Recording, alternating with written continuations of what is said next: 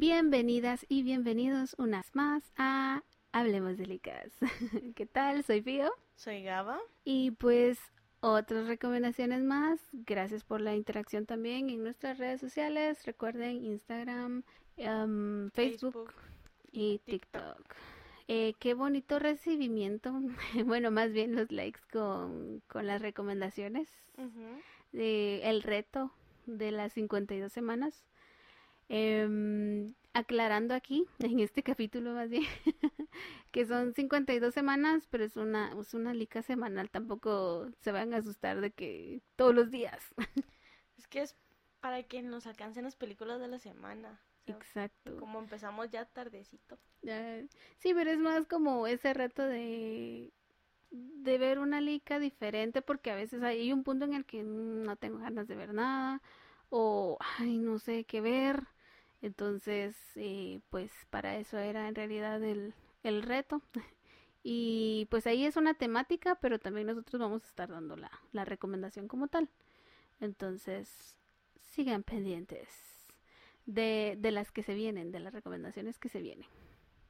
Y pues bueno, la que voy a hablar será de mm, eh, esta lica, honestamente, a mí me, me llegó, me marcó mucho. Y me hizo. También me proyecté, pero me hizo darme cuenta, como dirían algunos audios, me hizo darme cuenta de lo mucho que quería tener una hermana. Porque yo soy la, la, la única del clan de cinco hombres, ¿no? Y, y, menor, entonces es una diferencia muy grande y abismal de, de edad. Entonces es como que, pues, a la, hora de verla fue como, ay, qué bonito. y pues, eh, la, la lica en inglés es In Her Shoes. Pero gracias a Dios la traducción sí fue muy literal en español. En, en sus zapatos fue dirigida por Curtis Hanson. El año 2005, ay Dios mío, mm, ¿en, dónde estaba?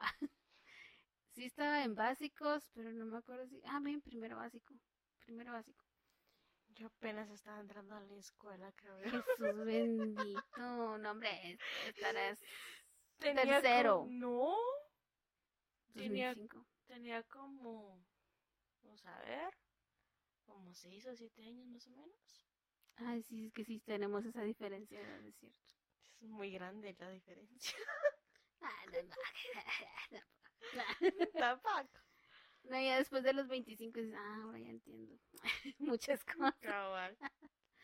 ya voy para los 30. Pues, eh, esta lica para mí fue muy difícil encontrarla en mis páginas no apropiadamente. rincón de Google. en el rincón de Google. Em, pero sí está en Apple TV, Amazon y Disney Plus.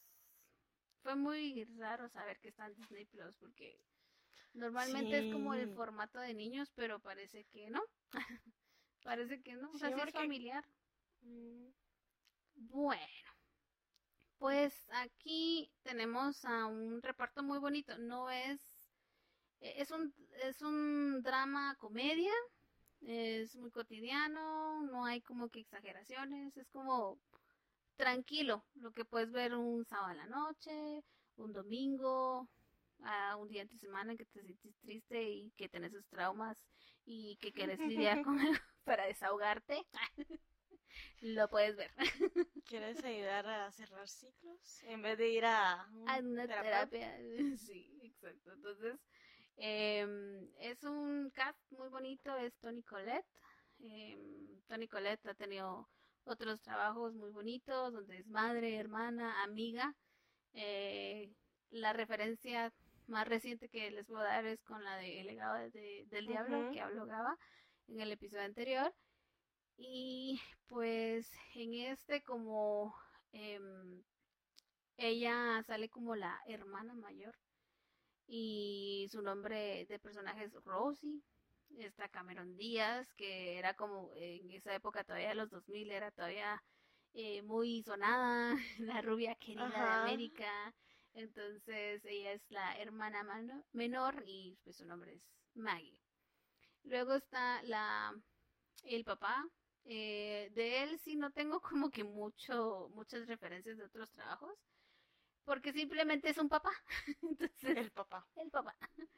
Y mm, eh, también está Shirley MacLaine, que es, ella sí es una actriz de la época dorada, eh, junto con Jane Fonda, Elizabeth Taylor, o sea, sí es, es eh, una actriz de, renombre. Y pues bueno, em, también hay una aparición de, de, otros hombres por ahí, pero no son tan relevantes, la verdad. No son tan, tan relevantes. Bueno, uno de ellos. Pues bueno, eh, en realidad, eh, esta Lika es más como. Eh, son dos hermanas, trata de dos hermanas, en las que, pues, lidiar con, con hermanos, pues ya sabemos que, que a veces es un, una relación odio-amor, a veces más odio. Pero eh, esa realidad que, que, que dan ahí también me gustó mucho porque sí es como que, ah, con mi hermana tengo que lidiar con ella o ella es muy enojada, o ay, ya no sé, no se preocupa por su futuro, y, pero siempre hay como que bromas, que las risas nunca faltan, entonces eh, está esa como relación de típica. Em, sin embargo, pues uno de los protagonistas, que pues lo dice el título, son los zapatos y mm, me gustó mucho, creo que ese fue el, impacto también que, que, que, me, que, me hizo gustarle más, porque de pequeña eh, me gustaba ver los tacones. Entonces era como que yo quiero, yo cuando sea grande quiero usar tacones, ahora ni siquiera. Ni siquiera, no Chanclas, tenis, me gusta usar más porque los tacones me duelen. Entonces, pero ahí en la liga los presentan tan bonitos y precisamente eh, presentan a, a Maggie como la hermana menor, pero que es mediocre, que es un desastre, es un caos, que no tiene una estabilidad. Sí, soy. me describe. ya me empecé a proyectar. También. Y eso que no he empezado, o sea, es el principio todavía, todavía no he empezado lo mero bueno. En donde, pues, Maggie eh, sí, tiene, sí tuvo empezó a ser independiente porque recordemos que la, la sociedad gringa es como que 18 años y vete. Ah, no, no soy. Hasta ahí ya no. Ahí ya no. Y vete, pero ella regresa a la casa de su padre, o sea, eso lo vas descubriendo después, regresa a la casa de su padre, eh, te dan a entender de que eh, solo lo tienen a él porque la madre falleció, pero el papá rehizo su vida con una madrastra que es una lata, es odiosa, o sea, de verdad son tres segundos que aparece y ya la odias por los comentarios que hace.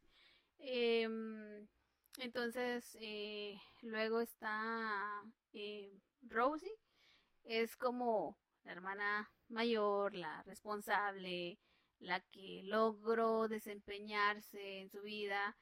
Sin embargo, pues como toda mujer que tiene complejos y que ella se siente incompleta precisamente, eh, ella tiene mucho prejuicio con su imagen, con su peso, en realidad.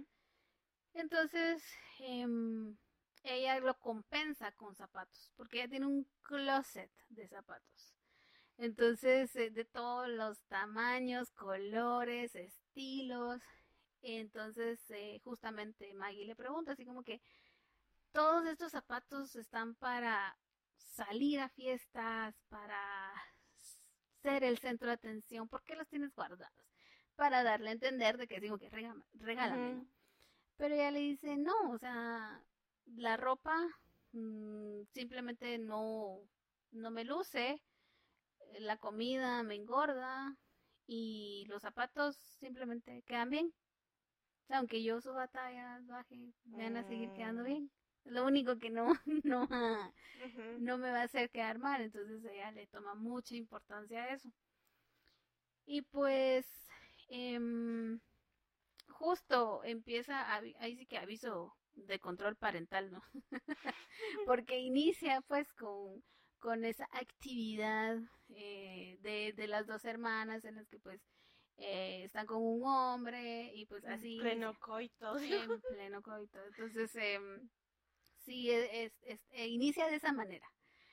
Pero eh, sí, poco a poco ves de que la relación que tiene Rosie, o sea, Maggie ya de por sí es el desastre, ¿no? Así como que ya, ya no tiene, ya no hay mucho de, de qué, qué rescatar, pero eh, Rosie sí es como que ese, esa relación oculta de la de empresa, ¿no? De oficina. Entonces, eh, hmm. es como que su, que su jefe, pero a la vez em, el jefe tampoco como que la toma en, ni la toma en serio en el trabajo, ni ahí como no es. Exacto, ahí uno date cuenta, amiga, porque justo eh, están en una reunión y el jefe, eh, un colega le dice al jefe que, em, que si lo puede cubrir en una charla en otro estado. Y él es como que, ay, no, mejor debería ir alguien más. Y manda a Rosie. Y entonces Rosie como que todavía tiene la esperanza de, bueno, voy a ir yo, pero tal vez me lo encuentro él allá, así como que su escape romántico. Pero resulta que no, manda a otro colega del cual pues Rosie le cae la patada. Porque es como que, ah. no, no, no quiero que esté, estar contigo, no me hables, es como que estoy enojada. Y justamente así lo trata en el viaje. Pues como Maggie eh, es la menor, Rosie se preocupa, así como que mira, un trabajo, eh, o qué pasó con el trabajo anterior, entonces quiere ayudarla. Em, sin embargo, Maggie convence a Rosie de divertirse por lo menos una noche, que, que salgan juntas, que se desestresen. Están en ese, en esa eh, fiesta, bueno, en ese antro más bien, y Maggie le enseña cómo es su método de sobrevivencia de, de, la vida, ¿no? En la que pues Maggie por ser linda, por llamar la atención, por tener ese atractivo, pues de manera fácil es como que coquetea. Entonces Rosie le, dice, no lo hagas porque vaya, así como que te puedes acostumbrar a esto, en realidad, si ya estás acostumbrada, te digo que despiertes de esto porque la belleza se va. Entonces no te puedes valer de eso, piensa futuro. Luego están en un restaurante, después de, ese antro se van, están platicando lo más bonito, recordando, haciéndole burla a la madrastra y y están en, en, ese jijiji, jajaja, que en eso se acerca la camarera y le pregunta, Rosy le pregunta, y están recibiendo eh, gente, así como que, y la camarera es como que, ¿para quién, no? Porque las dos son, se ven como que tienen, tienen de dónde escocer, ¿no? Entonces Maggie se molesta, es como que estamos pasándolo bien, qué necesidad había de, de interrumpir ese momento, así como que yo veré cómo le hago, eh, he logrado sobrevivir así, entonces déjame, ¿no? Pues bueno, se separan, o sea, viven en, em, en el apartamento de Rosie, pero Rosie no quiere que esté por mucho tiempo, porque es como que estoy logrando una estabilidad, una independencia como tal, y no quiero que estés conmigo, porque es como que yo te tengo que acuchillar, yo te tengo que cuidar. Entonces como que esa responsabilidad, De hermana mayor. De hermana mayor. Pero no la quería, entonces em, logra eh, Maggie como que salir a buscar trabajo, logra estar en una perrera, pero eh, bueno, veterinaria más bien, donde hacen grooming. Y le muestran, pero es como que Maggie va a ser un materres ahí porque ella no está acostumbrada, o sea, había estado en almacenes, pero nunca había logrado tener una estabilidad. No tenía un trabajo de más de un mes, dos meses, lo más. Y ves también poco a poco que Maggie, pues sí tiene algunos problemas de, no de concentración, sino que son numéricos y también a la hora de leer, porque Rosie se lo, se lo echa como en cara. Así como mm. que deberías de regresar a la escuela, a la escuela como que de reforzamiento, para que veas también qué vas a, qué va a ser de, tu futuro.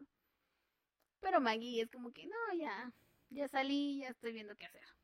Entonces va ese, vas viendo que el, ritmo de la liga es como que ah, es muy como cotidiano, va como que un poco un poco suave, luego va subiendo un poquito, va bajando otro poco. Y porque hay como que esos altibajos donde están contentas, están peleando porque precisamente Maggie toma el auto como si nada de Rosie, eh, luego se lo llevan, sea, se lo remolcan. Es un desmadre. Es un desmadre como tal. Se lo remolcan y ya se encuentra con otros dos tipos que le dicen, se lo llevaron, pero como la ven linda, entonces uno de ellos como que, vamos a tomar unos tragos. Y empieza a coquetear y de una manera muy, muy fea, ¿no? Muy grotesca y Maggie es como que, mm, hasta aquí. Así como que este es mi límite de decirte no. que no, contigo no quiero.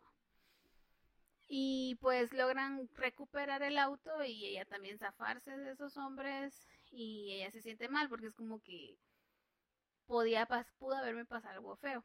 Sin embargo, regresa a la veterinaria, agarra un perrito y se lo lleva a su casa.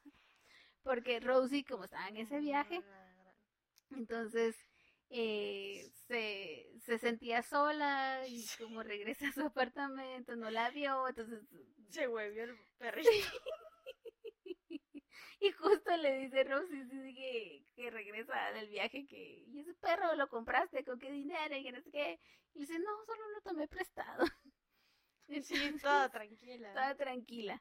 Entonces, eh, Maggie es como, ah, me voy a quedar aquí, no voy a ir a trabajar. Y Rose es como que no tengo tiempo ahorita para, para tus cosas y me voy a trabajar. Entonces se va a trabajar, eh, tiene el enfrentamiento con el jefe, jefe slash amante, y, y le dice, ¿verdad? Que, que ella quería disculpar, que ella quería que, quiere que él se disculpe porque no tuvo ese detalle y se molesta. Y pues bueno, él, ella se va a otro lado, se junta con una amiga y pues el, el, el jefe amante va a su casa, que, que, le quiere llevar flores, pero cuando llega, como no está Rosy, está Maggie, y Maggie en paños menores. Ah, la grande. Entonces pasa y sucede que... Justo, justo, justo. Otro acto coital. Entonces los, los, atrapa, Rosy los atrapa, los cacha, es como que grita y es como que no los quiero ver a los dos, lárguense y, y, y pues, o sea, prácticamente echa Maggie, o sea, Maggie está recogiendo sus, cosas ese día, pero como llega Jim, entonces em, solo es como que jala la bolsa y sale. Y Maggie sí está como que llorando, es como que, ah, lo que dice mi hermana, ¿no? Pero em, eh, Maggie es como que, ¿y ahora qué hago? Pero se da cuenta que cuando ella va de visita a casa del padre por unas cosas, se da cuenta que eh, habían unas cartas que nunca, que están el nombre de Maggie y Rosie, pero se da cuenta que nunca les fueron entregadas y está el nombre de, de dos, de una pareja y por el apellido se da cuenta que son sus abuelos. Entonces mm. esas cartas que donde les mandaban un feliz cumpleaños, les mandaban dinero, eh, nunca fueron entregadas a ellos.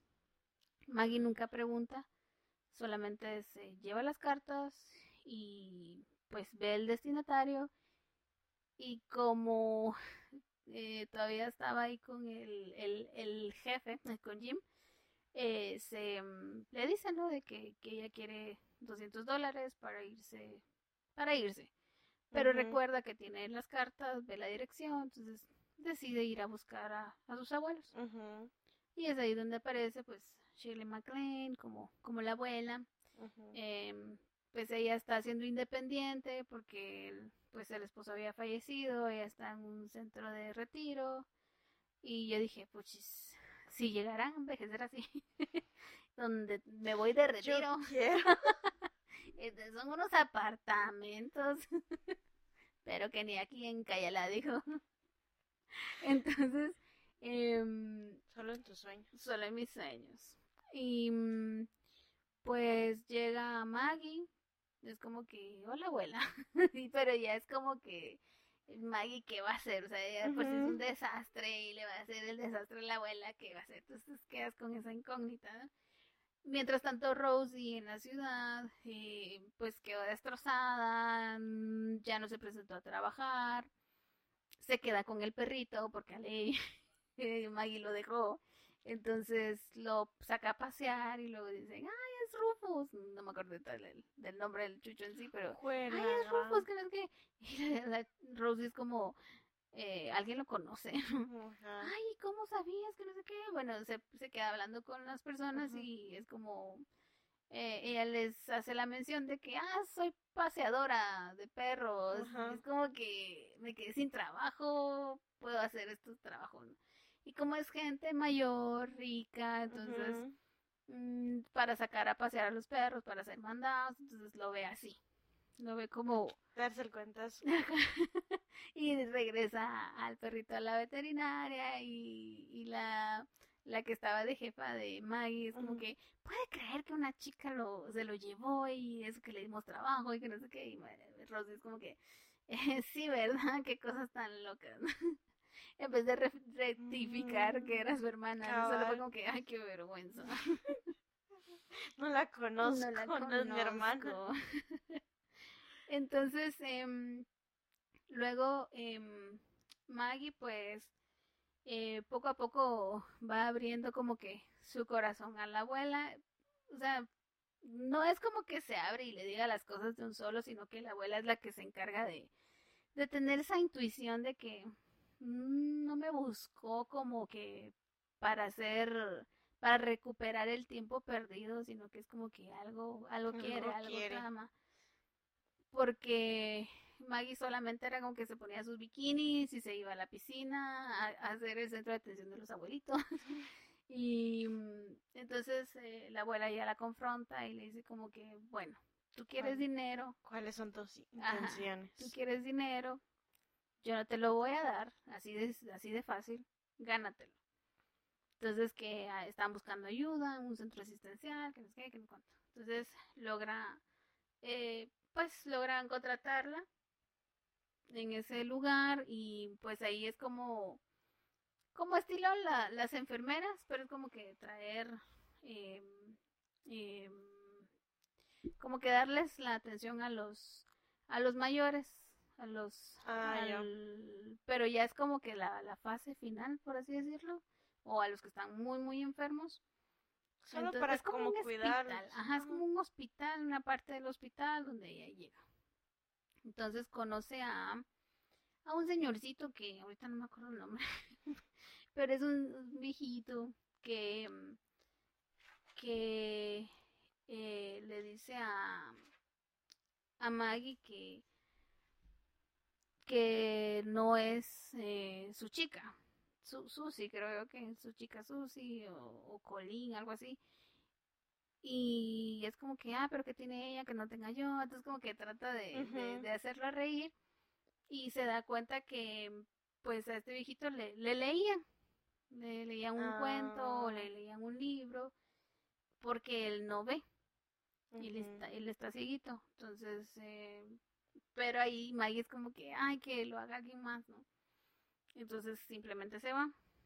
Eh, cuando vuelve a llegar, el viejito le vuelve a insistir que lea. Y ella como que, eh, no. ¿Qué problema tienes? O sea, le, le, hace la cuestión de qué es en sí y ella como que simplemente me cuesta, me fue muy difícil.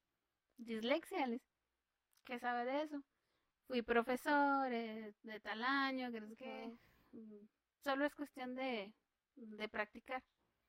Entonces empieza a leer un poema que para mí fue muy, muy bonito y se los comparto. Dice que eh, es, el poema se llama El arte. El arte de perder no es fácil de dominar. No es fácil de dominar tantas cosas que se ven llenas con el propósito de ser perdidas y que su pérdida no es un desastre. A diario pierdes algo. Acepta la la perplejidad de no encontrar las llaves de la puerta. Perdí dos ciudades, dos ríos y continentes. Los extraño, pero aún así no causaron ningún desastre hasta perderte. Tu voz burlona, un gesto que amo, no debía haber mentido. pero es obvio que el arte de perder no es tan difícil de dominar, aunque parezca un desastre. Y me gustó porque, o sea, Maggie iba llevando como que ese, ese ritmo, eh, tenía esos tropiezos y bueno, pues como todo profesor es como que de qué trata el texto. A ver, ¿qué aprendiste? A ver, ¿qué aprendiste? ¿Qué se te quedó? Y me gustó esa conversación porque yo lo leí, hasta le daba pausa porque como ponían un poquito el texto.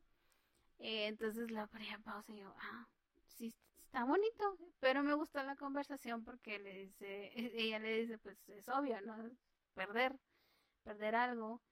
Sí, pero ¿de qué? Y yo digo, el típico profesor, dígame más. Y entonces ella le dice, pues, que las cosas fueron cosas materiales, que menciona que dos ríos, eh, ciudades, continentes, pero que ninguna había causado tanto daño como perder perder a la persona la persona que ama. Entonces ahí vas viendo pues de que estilo em, estilo Frozen no del amor de hermanas no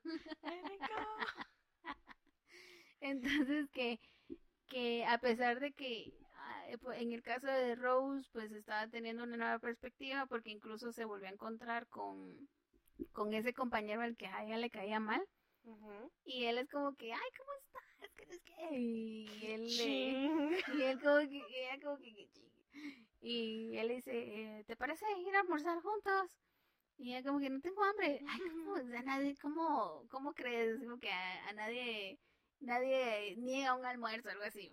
Entonces se van a almorzar, platican y él le menciona que pues habían rumores de, de su salida, que uno pues que estaba muy enferma, la otra que mm, eh, se, se fue a otra empresa, a otro buffet de abogados y, y se queda así como que y solo, pero se notaba que era como que hay una tercera, pero llegan a interrumpirles y es como la curiosidad y la tercera.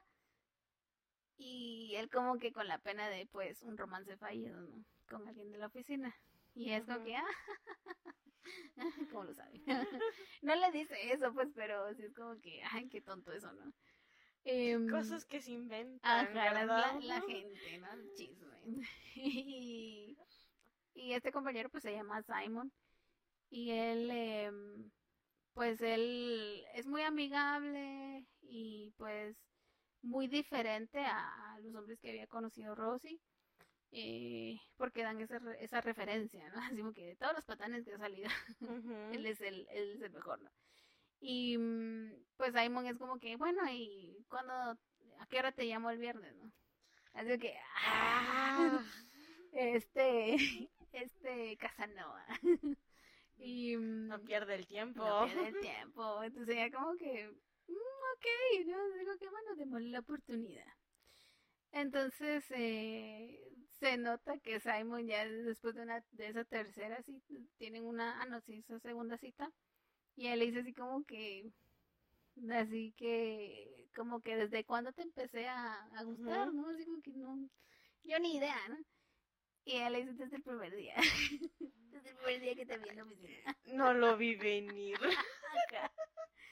y le dice que él esperaba como que conquistarla en el viaje que tuvieron. Pero como ella fue muy grosera, entonces fue como que no salió nada bien. entonces, em, como se van teniendo esos como que cada una de las hermanas pues va teniendo sus pasos de independencia, de, que van llegando poco a poco a su estabilidad. Sin embargo, Maggie, por las preguntas que le hacía la abuela, era como que le lastimaba el hecho de que le preguntaran sobre Rosie. Pues precisamente por lo que había pasado. Y Rosie, que pues pensó que estaba en la casa de sus papás y resulta que no. Entonces era como que, ¿a dónde chingados se fue Maggie ahora? Entonces, porque no contestaba el teléfono tampoco. Ah. Entonces, ¿dónde comunico? ¿Dónde estará? ¿Dónde estará? Pero eso poco a poco estaba como que eh, ahogando a El hecho de yo soy la hermana mayor yo debería de saber. ¿Qué chingado se hizo a la hora de traer del pelo? Ajá, entonces era como que, ¿y ahora qué hago? Y habían cosas que pues eh, a la hora de, de, que salía con Simon, Rosie venía y, ah, Maggie, Maggie hace esto, Maggie lo otro, es que Maggie... Entonces es como, Mm. era inevitable, ¿no? Por ser la hermana mayor, la que estaba pendiente de ella, que, de mencionarla. Entonces Simon era como, ah, la quiero conocer un día. Pero para Rosie fue como, momento, si le cuento todo, puede odiarla y yo no quiero que la odie. Entonces como que ah, esa, esa tensión que, que se va guardando, se va guardando, hasta que llega un punto en el que sí colapsa y hasta Simon es como que, ¿qué te pasa? O sea, ya no eres la misma de antes. eh, no sé a qué me voy a enfrentar porque ya, como ya habían pasado dos meses, entonces hasta Simon ya estaba seguro de, de que quería estar con Rosie, le pidió matrimonio. Entonces, Muy luego, pues, muy luego, o sea, mucho conozco. conozco. Entonces, eh, sí, sí está en eso de que compartir, pero Rose, o sea, se había, Simon se, se sentía que se estaba topando con una pared, se lo dijo a Rose y entonces como que yo no me puedo casar así, porque no me dices que tienes. Entonces, porque se, el- Rose se logró eh, desahogar con el ex porque se lo toparon en una boda. Mm, Entonces él le logró decir y, y después de eso no se habían, no se habían visto con, con Jim. Entonces se le dice que solo, solo la dejó una estación. Entonces ahí fue como que, Maggie. Entonces eh, por esa razón fue como que hubo esa ruptura entre Simon y Rosie y luego Rosie em, recibió una carta de parte de la abuela porque eh, la abuela quería conocerla pero como Maggie no decía nada hasta que encontró el libro de contactos de Maggie entonces la localizó de esa forma a través de una carta Mm, Rosie lee la carta regresa a la casa de sus padres a, a preguntarle al papá que por qué em, le había ocultado sobre su abuela. Y él le pregunta, ¿cómo, la, cómo te encontró? Y él le dice, ¿cómo la perdí? O ¿por qué razón no me contaste de ella? Y, y pues ahí es como que dan una referencia, porque estaba ese misterio, ¿no? Porque está ese misterio de, de la mamá de ellas, porque hay como unos recuerdos que tienen las dos un poco distintas. O sea, eh, hacen una mención al principio y es como, hmm, ¿qué, qué hay ahí? Qué misterio. Luego la abuela le menciona a, a una amiga porque cuando ve a Maggie se asusta, es como que no las había visto en años y ahora que son adultas. Entonces, eh, como las dos, las eh, Maggie y Rosie saben que la mamá falleció por un accidente de carro, o sea, un choque, y resulta que la abuela le, le menciona a otra amiga porque le dice, tengo miedo de, de que descubran la verdad. ¿Y qué verdad es esa? Caray. Eh, de que el accidente de auto no fue un accidente, o sea, fue un suicidio. Ah. Entonces, ¿por qué? Entonces dan a entender ya cuando eh, van a esa escena del papá y Rosie, em, él le dice que, que Carol, o sea, la mamá de ellas, era muy difícil de.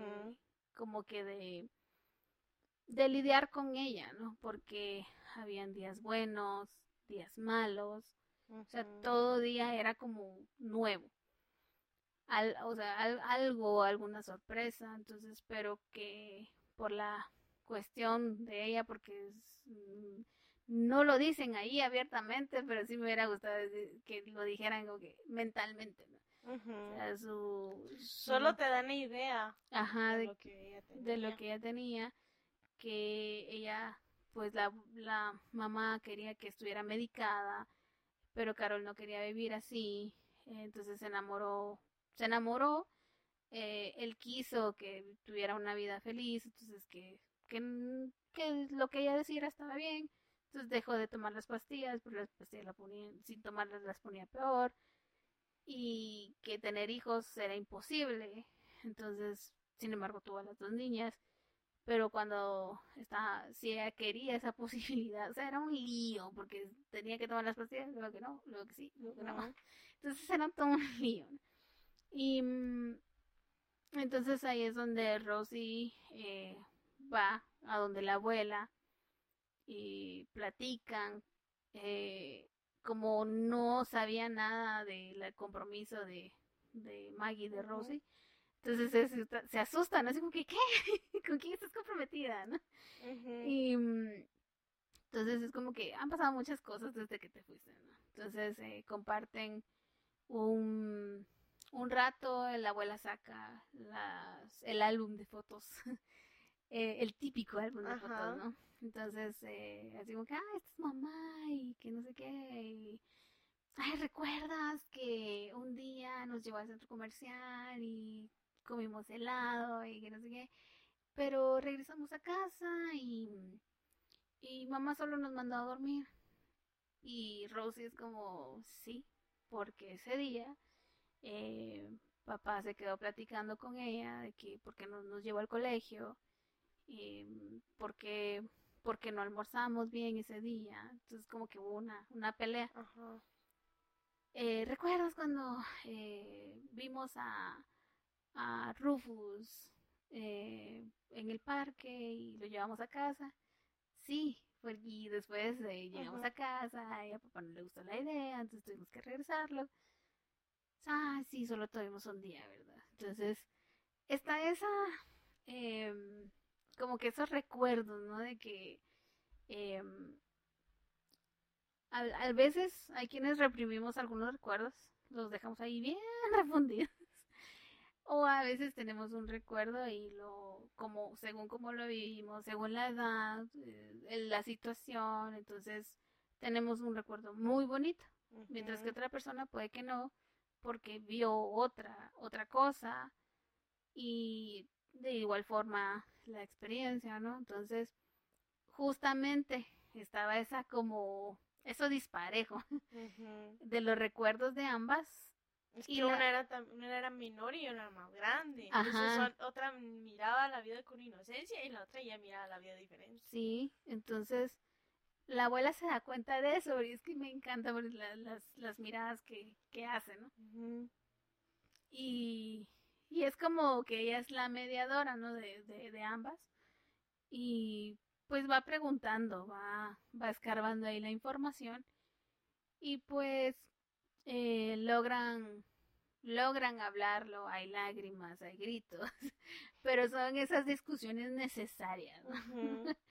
y pues em, logra eh, en una fiesta que tiene el, centro asistencial em, y con los viejitos, entonces hay, un, hay una fiesta que hacen, entonces llega Simon para reconciliarse con Rosie y conoce a Maggie, entonces lo bonito, ¿no? O sea, es ese final bonito donde pues se logra la, la boda. La boda me encantó porque es como, es en el restaurante donde tuvieron su primera cita. o sea, su ah. cita, cita, no fue como el encuentro que tuvieron, sino fue su primera cita. Eh, lo chistoso es que él es judío, el restaurante es como jamaiquino. Es un chirmol ahí. Es un chirmol. Pero eh, como llega la abuela, la abuela le da, le dice, estas, estos son los zapatos que utilicé en, en mi boda. Ajá. Entonces esto es algo prestado. Entonces son unos zapatos hermosos de tela y blancos. eh, ah, porque eso es lo otro curioso, de que a pesar de que las hermanas son muy distintas, calzan del mismo número. Entonces por eso ah, la, la pelea también de, de los zapatos. Entonces, y resulta que con la abuela también calza lo mismo. Ah, caray. Hermoso. Y hace mucho, mucho enfoque, ya casi lo último los zapatos.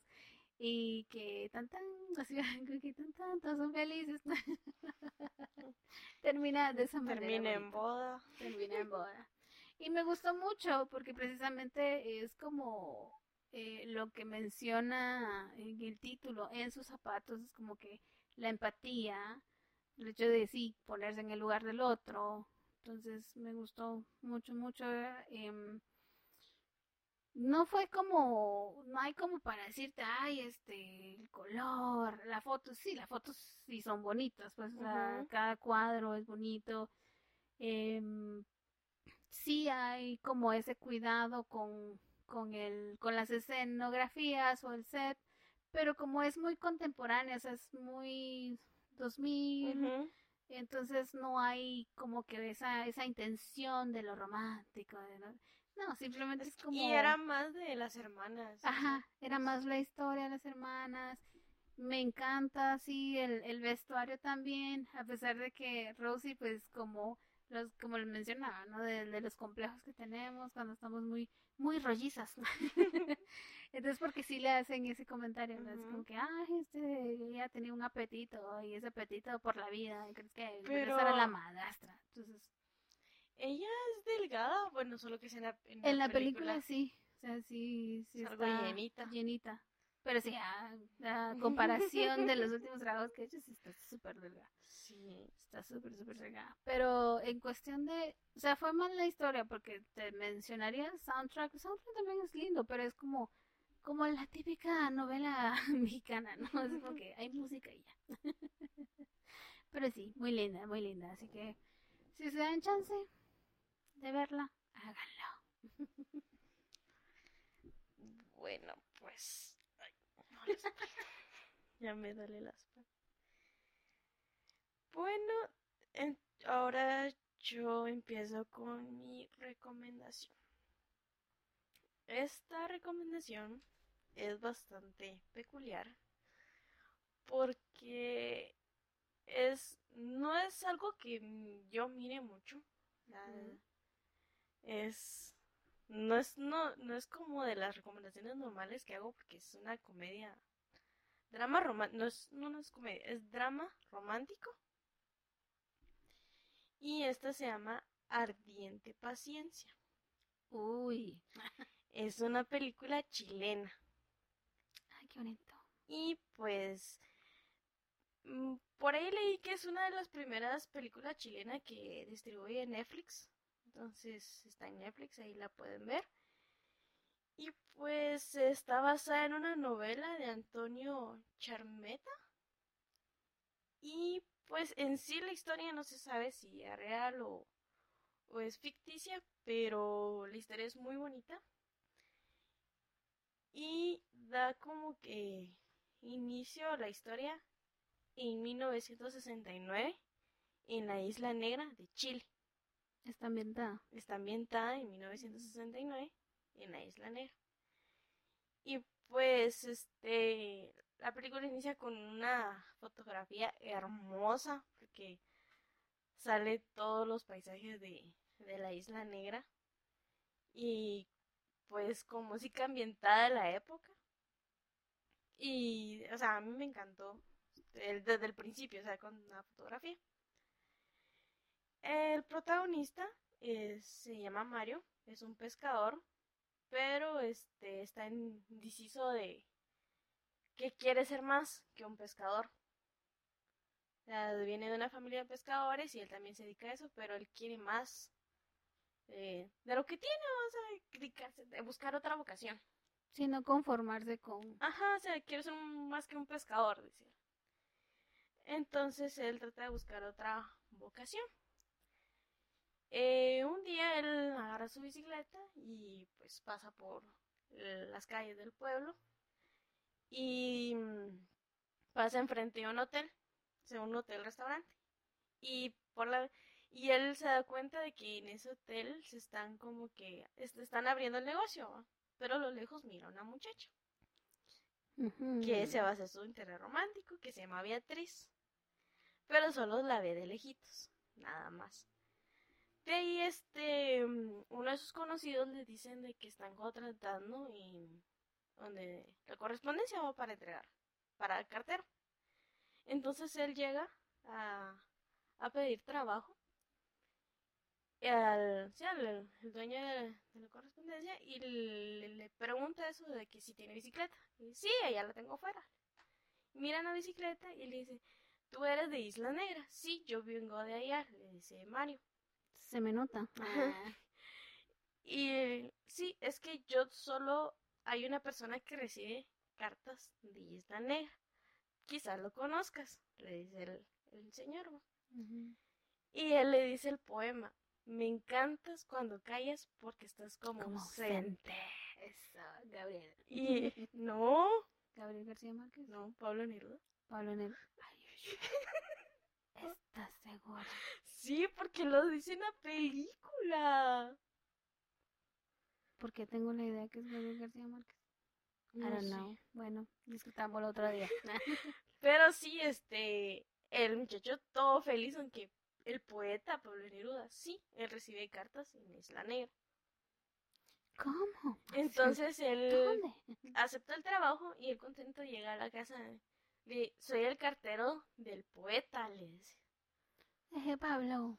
Que, y que él contento porque él como que era fan de, de él, ¿va? Entonces Mm, la mayoría del pueblo lo conocían como el poeta. Eh, va Pablo Neruda. ujú. Y entonces, em, Es como, como un vecino, ¿no? Solo porque escribió un poema. y- El poeta. poeta. Eh, un día, este, le, de- le, dan la correspondencia de Pablo Neruda y llega a dejársela. Y él le llega la correspondencia, pero me da risa, dijo, porque cuando le entrega el paquete Mario a Pablo, él se queda todo tieso, o sea, es como que... Como le pasa a uno cuando ve a su artista favorita, ¿no? Sí, sí, serio, porque ahora es como que se le queda viendo y, y él solo recibe los paquetes, ¿verdad? Y él hace como que solo se los entrega, ¿va? Venga. Y- Diane, vos, vos que tenga. Ajá, y gracias. Correo. Y en el Pablo Neruda solo le dice, ah, gracias. dice. Y él todavía así como que no, no lo puede creer que tenía al señor enfrente, ¿va? Sí. Y le da como que su propina y, y él se va. Pero igual, o sea, regresa el mismo camino de, de donde está la correspondencia. Y para ir a su casa siempre tiene que pasar enfrente del hotel restaurante, ¿va? donde está esta muchacha. Y Ah, yo pensé que trabajan, trabajaban en el mismo lugar. no. Mm, Y un día, este, pues, Mario se decide entrar al restaurante y encuentra a Beatriz jugando futbolito con una, su amiga, que es monjita. mm. Y el, eh, Beatriz le dice, ¿quieres jugar? Porque a mi amiga ya le he ganado muchas veces. Y él sí. Y empiezan a jugar. Pero él, este, le pregunta, ¿cómo te llamas? Ay, no me... Y ella le responde, creo que González era el apellido. Yo creo que Beatriz González le dice, que no me acuerdo el apellido ahorita. De Beatriz González. Y él le responde, Beatriz González, o sea, y él quedó mudo. Bueno, También se le quebró. Hola. Cabal, sabe que él quedó mudo. Entonces, em, eh, la mamá de la, de la muchachita del que trabaja en el, en el, en el restaurante la llama y le dice, ven, tienes que trabajar, ¿va? Porque se da cuenta que ya hay algo. Hablando con un hombre. Ajá. Y aparte, que qué época era, ¿va? Sí. Entonces, el, el todo emocionado este, llega a traer las corre- la correspondencia del, del poeta y va a la casa de Pablo Neruda. Y a un telegrama. Quiere un telegrama y. Y él lo que contento porque se había enamorado. ¿Por qué le habló tan bien? O sea, el, el, el que tiene le dice, eh, Pablo, estoy enamorado, le dice. Estás Estar enfermo, enamorado le dice él, ¿va? Sí estoy, y, y viene este muchachito Mario, le dice, si estoy Enfermo. ¿para qué quiero la cura? Ay. Mi beba mejor, no Sí. sabe lo que... Lo que quiero es tu cura. Cabal, entonces, eh, o sea, el, el Pablo ni siquiera, eh, Pablo Neruda ni siquiera le pone atención, que dame la correspondencia, dame el telegrama porque me urge leerlo. Haz tu trabajo. Eh, Me pagaron uno. cabal, de ahí este viene Pablo Neruda, el telegrama y que lo habían solicitado que tirara su candidatura para presidente del gobierno de Chile. sí. Entonces, eh, el señor empieza a hacer como sus planes. Ah, pero es que yo quiero ser poeta, yo quiero escribir, no quiero ser presidente de Chile. Entonces, Recapacita, pa. entonces lo que él como que tiene un plan de, ah, pero puedo tirar mi candidatura, pero es por renunciar. Solo ganarle gente a mi amigo, un su amigo que también estaba tirado para... Estaba tirando su candidatura. Entonces hace esos planes, va, se va del pueblo y a, a conseguir votos, ¿va? supuestamente para él, pero en sí era para siempre tuvo la intención de renunciar un cierto Mm. tiempo. Y este mm,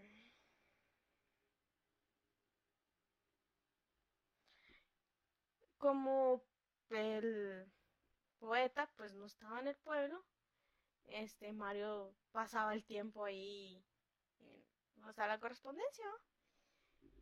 Este, y viene el señor que lo contrató, le, este, le mandó, eh, le dio dinero para que fuera a almorzar y se fue al restaurante donde está Beatriz. Pero no se encuentra Beatriz, sino que se encuentra Ah. la mamá. Y la mamá es como que lo empieza a tratar mal. ¿Qué intenciones tiene? Ah, no, de una vez. Sí, porque él le, pide una botella de licor y es como que, Usted no Y- tiene para pagar. ¿y usted se lo va a tomar sola? ¿O me va a invitar? ¿O qué hace aquí? Y entonces lo empieza a como que mejor váyase.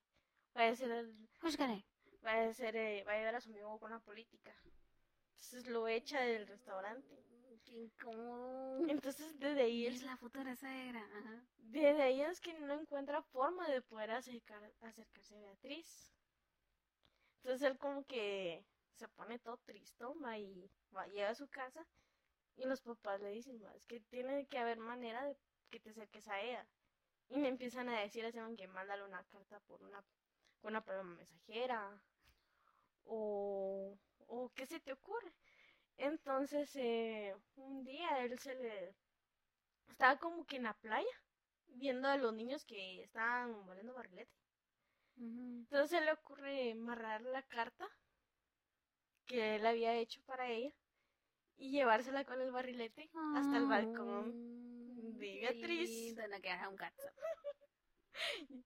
Entonces el, la muchacha se da cuenta que él intenta llevar el barrilete No había aire. en la, en la zona le llega. Sí, La cosa es que él intenta, pero el barrilete él se lo lleva para la parte de atrás de la casa. Entonces la Mm. muchacha se va atrás de corriendo al barrilete. Mm. Entonces alcanzan a Mario y se quedan platicando un rato, ¿va?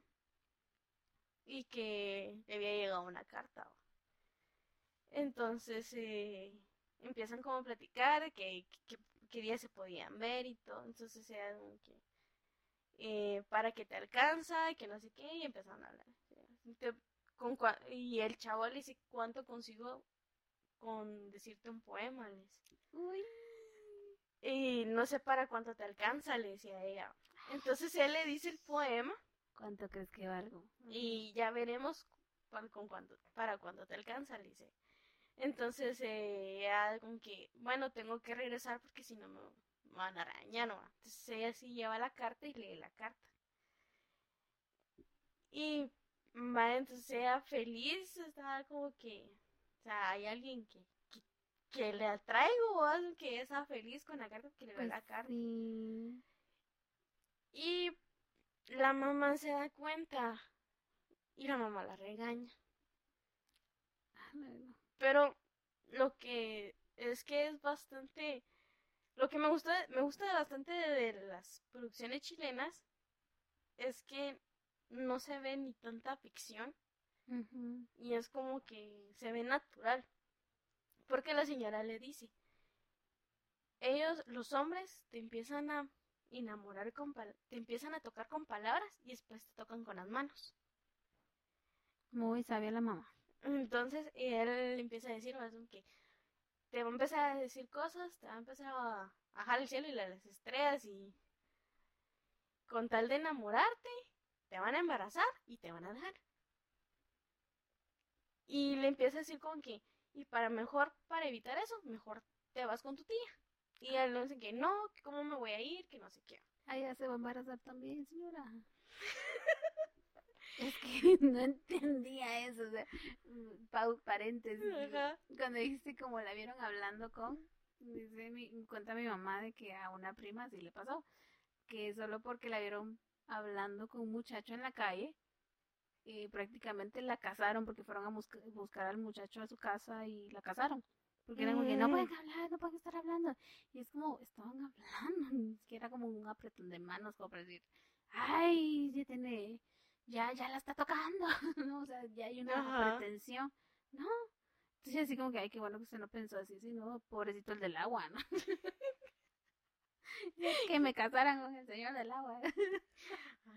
sí, o sea, no. O sea, que son casos extremistas. Sí, entonces, o sea, tiene razón la mamá, pero o sea, esa situación también puede pasar con la tía. Entonces, pues sí, pero ella sí es como que empieza, aunque hasta le da ejemplos de, de los poemas de Pablo Neruda. Dice, es que él, y ella le dice, es un hombre que habla de... Muy bonito. No, es que ella le dice, es un hombre que te habla en como en cosas en doble sentido, o sea, es un hombre ah, morboso, le dice, que te está eh, diciendo palabras, o, eh, te está diciendo cosas en otras, ¿cómo es? Es que, ay, sus palabras tienen otra intención. Algo así, es como que no te está haciendo las cosas claras, porque ella le eh, cita un poema de Pablo Neruda y le dice lo de un anillo. Y ella le dice, la mamá le dice, no, es que trata sobre un embarazo. Ay, mamá, de eso trata de un anillo, le dice. Entonces también en la interpretación que le dan a los poemas, igual como las canciones, ¿no? Sí, la interpretación, pero es, no se va tanto, no se aleja tanto de la realidad, porque ella dice, oh, cualquier hombre te va a venir a decir cosas bonitas, te va a usar, te va a tocar, te va a embarazar, y ahí vas a quedar como madre soltera. Porque eh, ella pasó por lo, o sea, la mamá pasó por lo mismo y ah. tiene miedo. desde ahí. Desde ahí, o sea, la mamá pasó por lo mismo y pues, tiene miedo que la hija pase por eso. Sí, señora, hay que romper patrones, pero... Ay, no sé. Desde ay, no sé.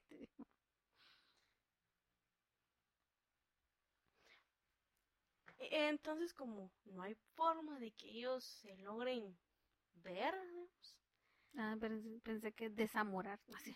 no, porque es que la mamá los cuida, no se pueden ver, entonces no puede llegar al restaurante porque luego lo está sacando. Se empiezan a mandar mensajes por radio. Ve, insisto. Pero mientras tanto, este, él, algo que sí se me pasó fue de que antes de que Pablo se fuera del pueblo, este, Pablo Neruda le enseñó libros y poemas, las metáforas y las rimas.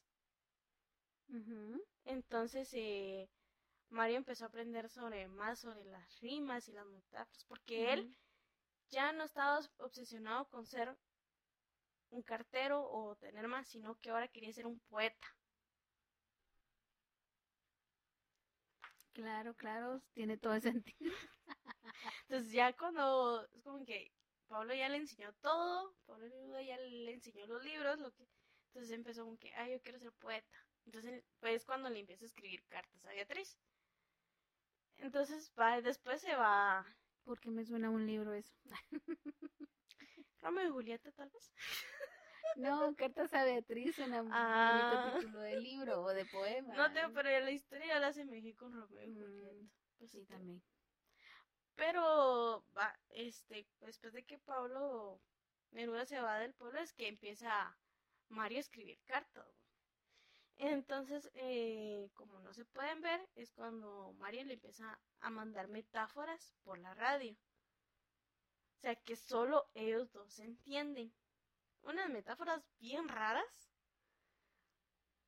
Porque aparte de que obviamente los chilenos tienen una forma tan peculiar de hablar, entonces es más complicado de entender. Sí, todavía, sí, desde ahí, partiendo de ahí. Cabal, entonces em, se empiezan a mandar metáforas, ella le responde, y entonces es como que él le manda una, ella le responde, pero este, como la muchacha Beatriz no puede salir, le manda los mensajes a la radio con la monjita, con su amiga.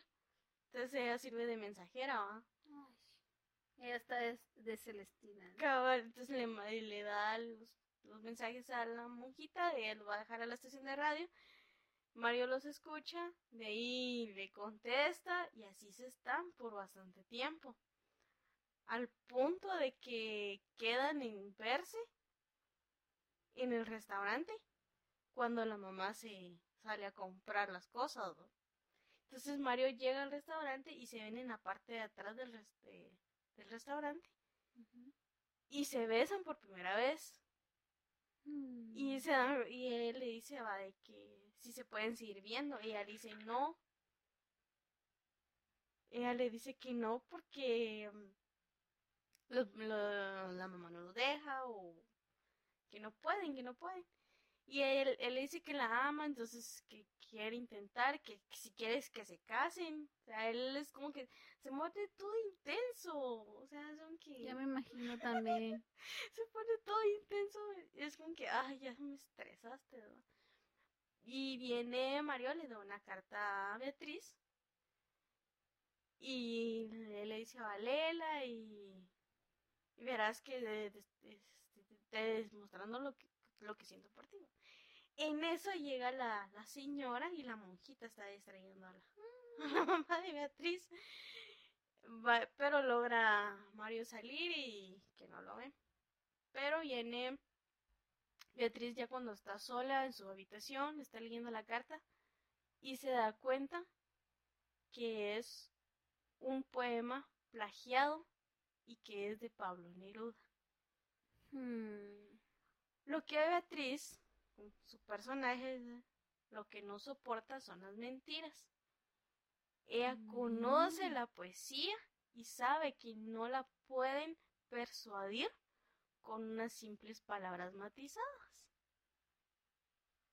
Entonces, muy bien, mija. Eso es lo que ella le da cólera y se decide irse con su tía. Y pues solo le deja un recado a sabias, mamá. Solo le deja un recado con la monjita de que ya no la busque y que si quiere algo que hable con la mamá. Se lo manda por, por la radio.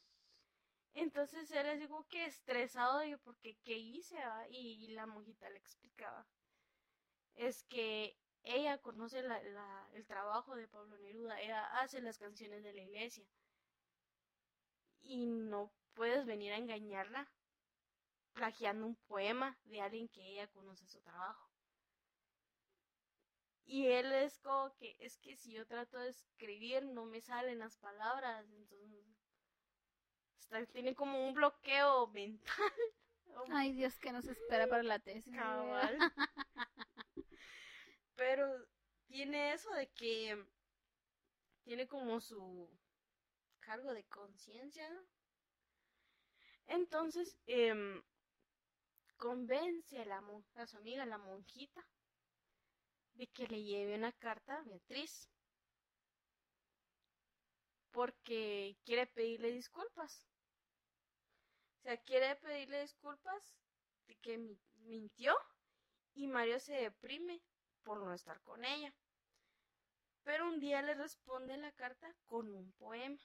Ella le, responde la carta con un poema. Y viene él, le responde otra carta con otro poema, al punto de que en esas cartas de ellos se conocen más como son cada uno. Y solo así pueden estar platicando por platican por un lapso de tiempo Y este, hasta que un día de... Eh, Pablo Neruda ya como que regresa al pueblo. Ah, pero todas las cartas que le escribió Mario a Beatriz, que le estuvo mandando con la monjita, él las escribía en el escritorio de Pablo Neruda. O sea, se metía a la casa de Pablo Neruda y las escribía y salía y hacía como si nada. Y un día cuando Pablo Neruda llega, lo encuentra escribiendo y lo regaña. Y le dice Mm. Que todo lo que se escribe en esa mesa es importante. Sí, no es que se lo tome a la ligera. Y de que esa mesa era, era una puerta de un barco que había llegado cerca de su casa. ¿o? Mm. Entonces él dice, quiero leer, te voy a hacer unas correcciones. Le manda el poema a Qué Beatriz. buen asesor. Ese sí es un asesor. cabal. Pero en la última carta que recibe Beatriz le dice que se enamoró de alguien que no es amante de la poesía. ¿Qué? O sea, se conoció otro amor en, su- Debes buscarte un nuevo amor. allá con su tía, pero el muchacho no era amante de la poesía. Le dije, señora, Entonces él como que se deprime otra vez, que como, que... Uf, depresión en los Mm, escritores, en los poetas, uf, librazo, Best- bestseller. Y el jefe es como que, véalo como que ella va a ser tu amiga, o sea, es una amiga de, Ay, de cartas. y el punto es de que él... ay, es como que... ¿Cómo es ese término? El, el que quisiera, ¿cómo es? Ay, Dios mío, es que es como ese crush que está ahí, el enamoramiento, el coqueteo, pero no Nunca hay va nada. a tener, nunca lo... Ajá. Va, pero una de cuando este este Mario estaba en la casa de Pablo Neruda escribiendo la carta, llega la mamá de Beatriz y le dice de que su muchachito Mario había estado tío. había estado enamorando a su hija con metáforas de que lo dejara de que lo que le Que ya no le que enseñara. ajá, que ya no le enseñara para que él ya no estuviera enamorándola porque le iba a dejar embarazada. De que ella había Ajá. tenido, ella se había enamorado de un poeta que también le enamoró con palabras, la embarazó y se fue y él tuvo que criar a una niña a sus 17 años. No, mejor me quedo sin comentarios. Ajá. Entonces él le dijo, ella le dijo, si yo miro que Mario se vuelve a acercar a mi hija, soy capaz de meterle mis pulgares por los ojos. sea, y el muchacho es como que se asustó porque estaba escuchando en la parte de atrás. Es que me, Que amen- es como no, una me amenazó. brava. me amenazó de, de asesinarme. dice. Y él como que es que él, tú también tienes la culpa. porque le hablas con Por intenso. porque le hablas con metáforas y yo no te di el permiso de, de plagiar un poema, porque también la señora le reclama eso de que el plagio que hizo él. Yo no te di permiso para ¿Por que qué le hablas con metáforas a alguien que se conforma con cualquier verso? cabal. Entonces el eh, Mario se va enojado de, de, de la casa de Pablo y llega a su casa. Pero cuando llega a su casa ahí está Pablo. ¿A qué horas me alcanzó? Tenía una bicicleta escondida ahí en la casa. ¿Qué onda? Tiene una máquina del tiempo. Por lo visto, tra- teletransportadora. Entonces él le dice, ah, te vine a dejar tu cuaderno. Pero, este, te quería venir a avisar. Según que no, solo vine a eso. De que me van a hacer un. Ajá. como, me van a hacer una recepción, de- una celebración por mi bienvenida al pueblo. Y todo el mundo va a estar ahí. Va a estar ahí en, en el Todo En el restaurante. mundo. Ajá, es un que todo el mundo. Y él es que luego da que Beatriz también va a estar ahí. ¿Y, y yo por qué? Todavía no no entendiendo. Ay, hombre, tenía que ser. Cabal, entonces, sí, porque no entienden las indirectas, pues. No. Entonces, eh, llega al, siguiente día, llegan los dos al, al restaurante y, eh, y Pablo Neruda le dice a Mario antes de entrar, cuando veas a Beatriz, no le hables como metáforas, háblale como el pescador que eres y el cartero. Háblale las cosas como son, o sea, no con metáforas y rimas. Porque él estuvo haciendo eso durante bastante tiempo. Entonces entra y todo el, pueblo va feliz y le da la bienvenida al poeta. Y empieza el, plan de distracción a la mamá. La monjita bota un pichel de, de fresco, digamos. En el mantel blanco. y ella empezó en que, ay, boté el ponche. Ay, qué distraída. Llega la señora, ay, la escoba, va a limpiar. Trapeador. Y el señor que era de, de, la correspondencia le va a decir algo a Beatriz en el oído y empieza a caminar para atrás. Entonces, justo, justo en ese momento, Pablo Neruda empieza con su gran discurso de, de bienvenida, ¿va? Pero me da risa. gustan cuando caen. Pero me da risa porque él empieza con que se, se va a reunir el amor y no me acuerdo qué más dice. Pero dice unas palabras claves en el momento donde este, Beatriz se queda como que parada en, ahora como que a dónde voy, y él dice, en la bodega. él dice que en la dándole pista en la bodega. En la bodega. Y ahí puede estar María, amarillo. Entonces, eh, Beatriz baja a la bodega y encuentra a Mario. Y, y empiezan a hablar de que no pueden estar separados de que ella cometió errores y que él también mm. y que aún así se aman.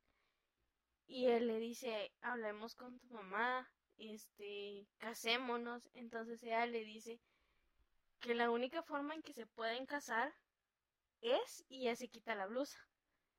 Ah, o sea, obvio, y revisión o qué?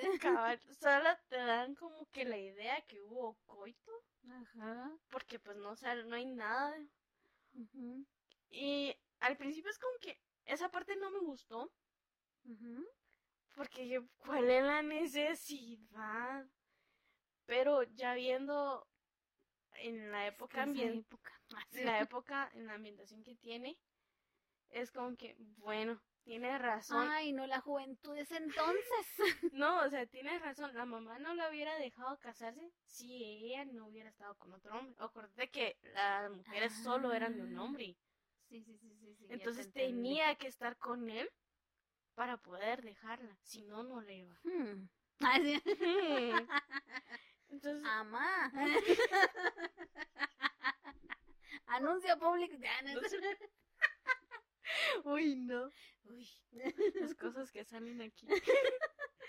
Pero sí, este sale ya viendo el sí, pues el contexto, y todo es como que, bueno, sí tiene razón, o sea, tenía que tener algo con él para que la mamá lo la dejara estar con él. Mientras tanto no iba a poder. Entonces el la señora es como que me mira al poeta es como que usted hizo algo, aunque usted tiene la culpa. Deje, así como que venga, este, celebremos por la unión democrática, Ay, señora, siéntese. En eso, eh, Beatriz y Mario están entrando al comedor, va y todo, todo se queda en silencio absoluto. Y ella... la bienvenida a la pareja. Y la señora empieza como que a reclamar, ¿va?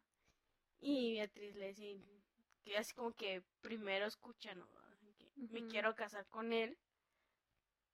No, pero creo que primero le dice, quiero estar con él y, y el muchacho le dice, señora, le llegó una carta donde dice que su hija se va a casarles. Y le empieza a decir como que metáforas, ¿no? Al punto de que mm, le están diciendo que no hable con metáfora. Pero es la única forma de que... Para confundirle que diga que sí. Pues sí. Pero eh, cuando hay un punto donde Beatriz le dice, él es poeta, yo soy poeta. Queremos escribir, queremos escribir nuestro futuro juntos. Ay, qué bonito. Y estar juntos. Y sé que él es medio, por decir medio baboso, que no me acuerdo la palabra que usa. Pero aún así lo quiero, dice ella. Es mi, es mi pololo. es su pololo. Entonces, eh... ¿Cachai? Algo así. Ya, po.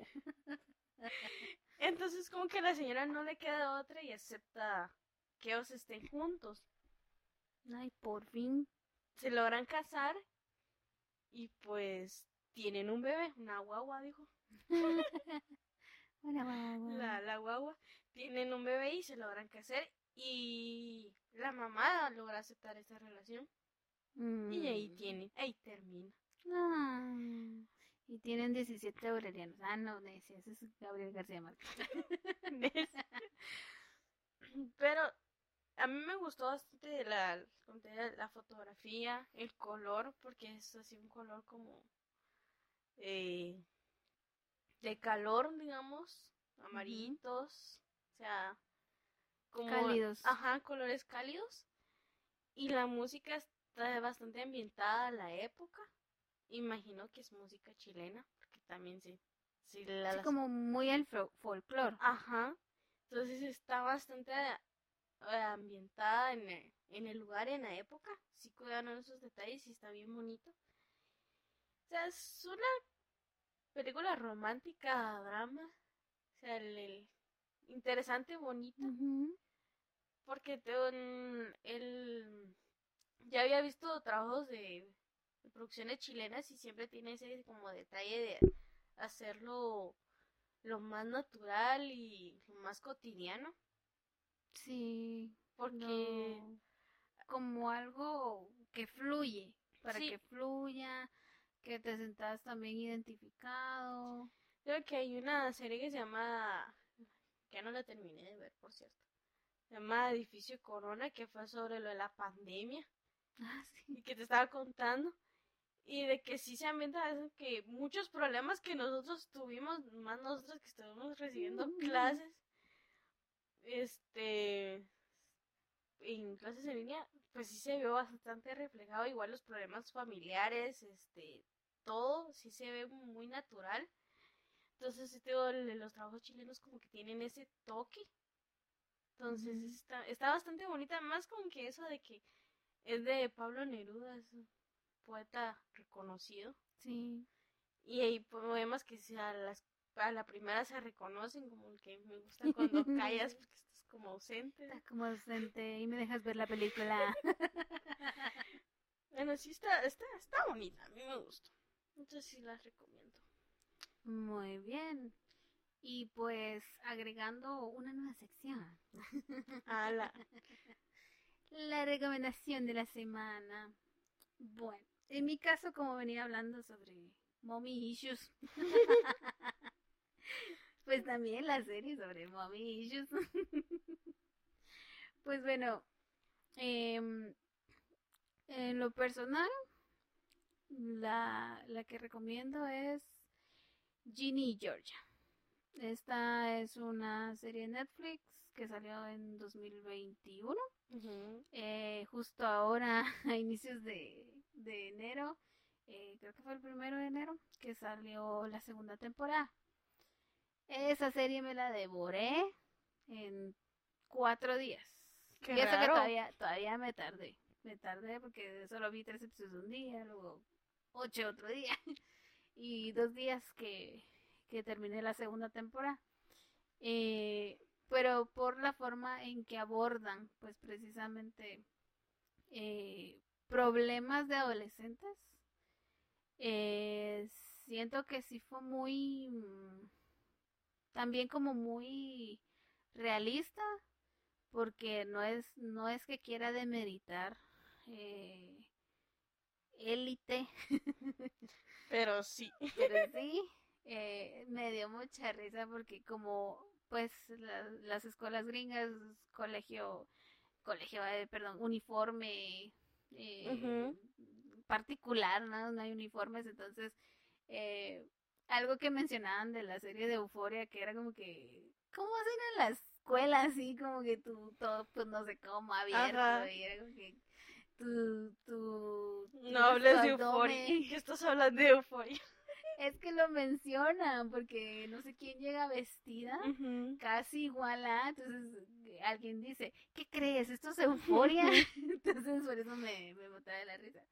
Eh, pero sí es como que eh, también problemas em, de identidad, de encajar, em, los mommy issues, que es como que lo, lo que más tratan, ¿no? Por la forma en que la relación de madre e hija que pues es muy atípica eh, en el que pues sí es bonito que, que sean amigas pero hay un punto en el que pues no, o sea, hay una responsabilidad como madre, eh, obligaciones como madre y también responsabilidades y obligaciones como hija. Entonces son roles en el que pues hay que saberlos identificar.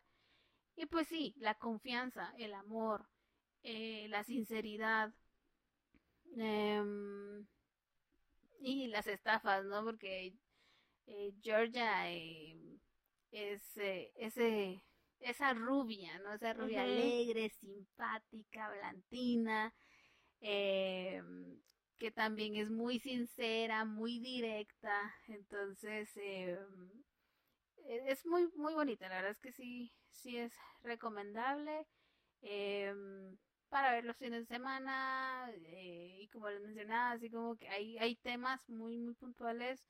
Eh, uno que me gustó cómo lo abordaron, que fue el de em, la autolesionarte, o sea, lastimarte. En el caso de, de Jean era algo muy, muy atípico porque era una quemadura, o sea, era un encendedor el que se colocaba en el muslo y que pues poco a poco pues se iba formando una cicatriz, pero era su forma, ¿no? De, de cómo ocultarlo y la forma en que lo, lo tratan, porque sí hablan sobre la terapia, o sea, cómo es que Ginny va a una sesión de terapia, habla, sin embargo, aunque ella quería que así como que la, el autolesionar fuera como que curada o evitarla, pero la psicóloga era como que la, astuta, ¿no? o sea, pues la ley, su profesión, era la forma en que ella podía eh, decirle, ¿no? Así como que sacar, entrañar y que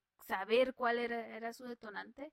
Sin embargo, Ginny se desesperaba, ¿no? Entonces, eh, también sí, hay, hay puntos en los que desespera, pero es, es lo real, porque creo que también si escuchas algún problema tanto que estés pasando tú con tu mamá o de una amiga con tu mamá, que pues están esos eh, puntos, ¿no? Cruciales, entonces esa es la recomendación que les dejo. Yo todavía estoy pensando. voy a decir con tu mami este, la... O sea, la temporada... No. La serie tiene tres temporadas que es Madre Solo y Dos. Es una serie mexicana. Y pues el está chistosa, o sea, sí son cosas chistosas, digo. son cosas que sí pasan, pues. Este, al principio, eh, solo para ambientar el, la historia. en contexto. Este, cuando Mariana y Ana tienen sus hijas, en el hospital se las intercambian. O sea, la niña de Ana se la dan a Mariana y la niña de Mariana se la dan a Ana. Jesús bendito. Entonces, eh, ya con cuatro meses después se dan cuenta de ese cambio. Y el hospital se hace responsable de eso, entonces dicen que van a hacer una prueba de ADN para ver de quién es la hija de quién. Entonces salen los resultados que estaban intercambiadas. Pero ese intercambio pasó por una este brutada de la enfermera. Porque le quitó los brazaletes y después ya no llevaba quién de quién era el brazalete. Entonces son como el Team Marín de doping, güey. O el chin champú. Entonces le, les puso el brazalete y pues así pasó el intercambio. Entonces, este, ya con la, lo, ya con la niña es como que cada quien con su mamá, ya es como que el choque, porque la niña de Mariana solo tomaba mm, leche de, la costumbre. pecho y la de Ana era leche fórmula. Ah. Entonces el intercambio, entonces deciden vivir juntas, o sea, mm. con la familia de Ana, eh, Mariana y la niña con, con Ana, para que las niñas se acoplen a, a la vida de cada una. Y este ya es como que ya las dos las dos niñas viven en una habitación y y Mariana está en esa casa pero este Ana es como que bien perfeccionista o sea es como que ella todo cuadrado todo bien hecho y si las reglas así como las quiere pero este viene como que Mariana es un poco más rebelde, es como que improvisa lo que salga, lo que pase, lo que Dios mm. quiera. como sea su voluntad. Ajá, entonces empiezan como que, este, Mariana empieza a hacer cosas que a Ana no le gusta, hay una que mete, porque Mariana es bisexual, entonces mete a su novia a la casa y Ana se enoja y también mete al este, no es que no, no, no lo mete, sino que llega el papá de la niña de, Mariana a hacer escándalo. Entonces Ana es como que no tengo que tener todo en control. el choque también. entonces eh, va el, es solo el principio de la, de la primera temporada.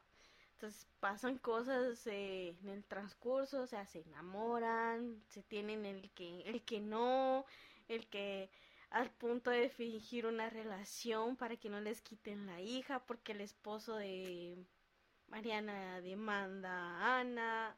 No, así, el esposo de Ana la demanda y el esposo de Mariana la demanda. la gran... Entonces tienen que fingir y aparte de que también este tienen un proyecto a las dos de una aplicación para como enseñarles a la mamá qué pueden hacer en ciertos casos.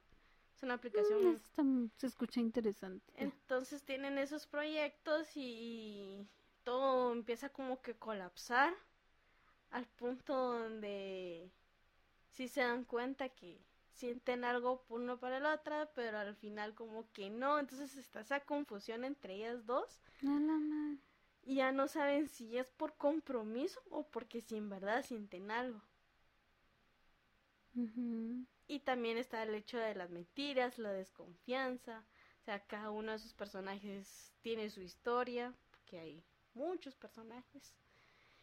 Y pues está entretenida. O sea, Sí se oye como serie mexicana, sí. Es una serie mexicana, obviamente.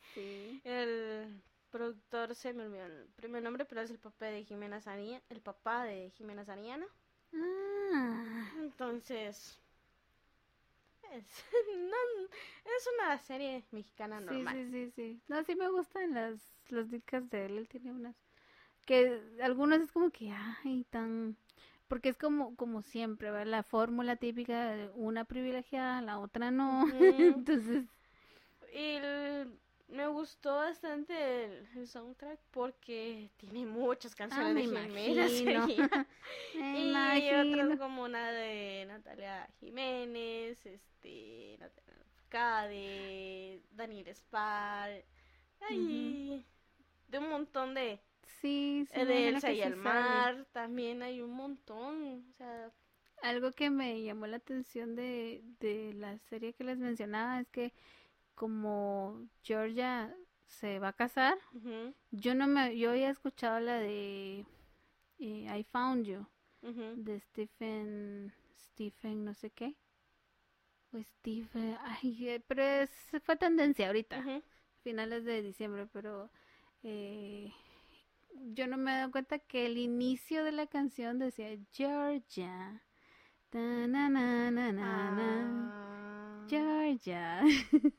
y es que a la gran el nombre le queda re bien. Ah, porque un dato curioso, bueno, en realidad lo dicen, ¿verdad? Porque em, Georgia se lo van a descubrir en, el trayecto de la serie que no es ese su verdadero nombre, No. sino que es por, como que por un, un, algo simbólico que ella tomó en el que volvió a nacer, entonces ella estaba justamente en el estado de Georgia cuando alguien como que la adoptó, o sea, ella- yo siento que la vio como una figura materna y mm, que le empezó a enseñar, así como que tú defiéndete, o sea, eh, si una abeja te pica, pícala tú Se fue la señora de que encontró. Sí, a- ajá, entonces em, luego la hija, como ella está viviendo en Virginia, entonces Austin. Virginia, Austin, Texas, Austin, su niño.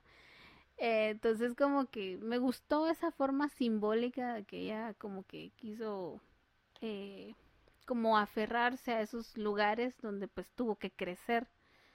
Pero sí, ahí tiene muchas cosas muy simbólicas que quizás en- a primera vista no, no se prestan atención, pero de ahí se encargan de decirte, sí, préstale atención.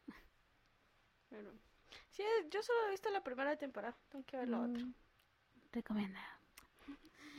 Pues bueno, ha sido un gusto hasta aquí el episodio. Y pues, soy Fío. Soy Gaba. Y ahí siguen pendientes de las redes, por favor. Y nos vemos. Hasta la próxima. Adiós.